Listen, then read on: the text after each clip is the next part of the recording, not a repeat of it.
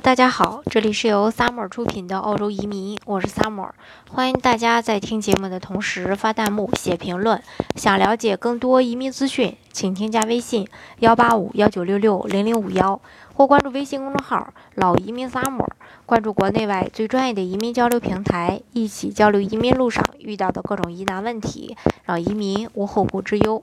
其实说到澳洲啊。呃，大家首先想到的就是这个墨尔本和悉尼这两个城市，但是呢，往往也存在着争议。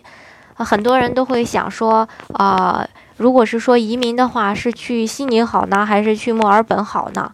我想这个这个问题肯定是前期在了解这个移民的过程当中很关心的一个问题，所以今天就跟大家来分享一下。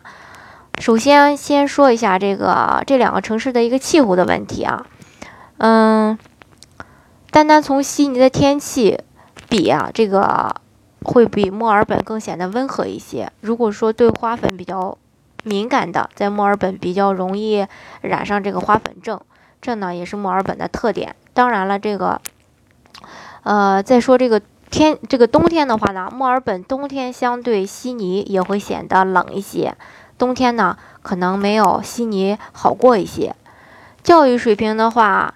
嗯，我想这个呢也是大家非常关心的一个话题。澳洲的八大名校，悉尼与墨尔本呢都各占两席，算是打个平手。但是悉尼的学校数量比较多，除了顶级大学以外，其他的三星、四星的大学和学院呢比墨尔本选择的余地要大。悉尼的就业机会相对于墨尔本也较多。要是为了能够有个好的就业机会，就业机会呢，嗯，这个大家倒是自己。肯定会心中有数的啊。居住环境的话，墨尔本很多年了都被评为全球最适宜居住的城市，在居住环境上绝对也是最佳的选择。相对悉尼，墨尔本更加适合居住，绿化也好，呃，这个花园城市嘛，生活节奏也不会太快。嗯，如果你觉得这个很重要的话呢，选择墨尔本是最合适不过的了。悉尼呢，它更具有这种现代的气息，有很多的自然风光，也显得非常大气，像歌剧院啊、海港大桥啊等等，也是呃喜欢旅游的人都会必须到的一个景点儿。在一般这个中国人的观念上，悉这个悉尼呢，可能更都市气息更好一些。消费水平的话呢？墨尔本的消费比悉尼来说可能会低一点，比如一个差不多位置的房子呢，墨尔本要是七十多万的话，悉尼可能就要一百来万、九十来万这个样子。其他生活上的消费，呃，也是悉尼会比墨尔本要贵一些。交通条件的话，在墨尔本出行很方便，最大的特点就是说一张这个火车票全部通用，电车啊，还有这个巴士，还有这个火车。嗯，墨尔本的这个街道也比较宽，街道也是四四方方的，也特别方便。嗯，相比墨尔本，悉尼的交通可能会稍微差一点点。嗯，其实主要是说墨尔本去悉尼还是去墨尔本，还是要看你个人的一个侧重点。如果说在意商业环境与就业机会，悉尼可能会好一些；如果说想生活的比较舒适一点、安静一点，墨尔本可能会更好一些。嗯，反正吧，不管怎么样，这是呃这两个城市华人也比较多。无论是选择哪个作为定居点儿，嗯，都不用担心它难适应、生活不习惯这些问题。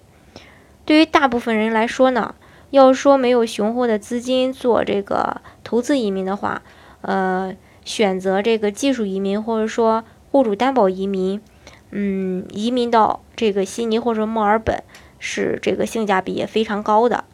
嗯，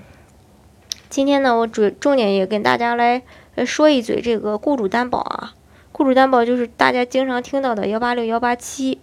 它呢就是申请人凭借自身的专业技能及丰富的工作经验获得澳洲的这种提名，从而到澳洲工作生活的这个一个永久居民签证。这个这类移民呢，它不需要打分，申请人呢可以一次性获得永久居留权。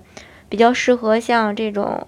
呃，上班族呀、高管啊，还有这种私营企业主呀、海归啊等等这些人。当然了，那呃可能会有人说，那我不是海归，那我行不行呀？这个行不行？到时候可以看大家的一个综合条件，比如他一般会考虑你的一个年龄、学历、专业、从事的工作，还有英语水平，英语必须要考到雅思四个六才可以。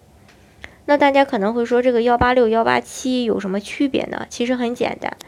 嗯，幺八六呢，一般都会去澳洲的一线城市，包括悉尼、墨尔本、布里斯班、黄金海岸、纽卡斯尔、卧龙岗等等。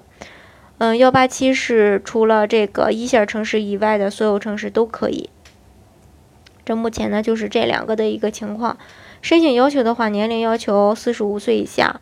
呃，学历的话是专科及以上学历。雅思的话，刚才跟大家说过了，四个六，然后没有犯罪记录，身体健康，能找到符合条件的雇主，并且愿意担保移担保你移民就可以了。以上呢就是这个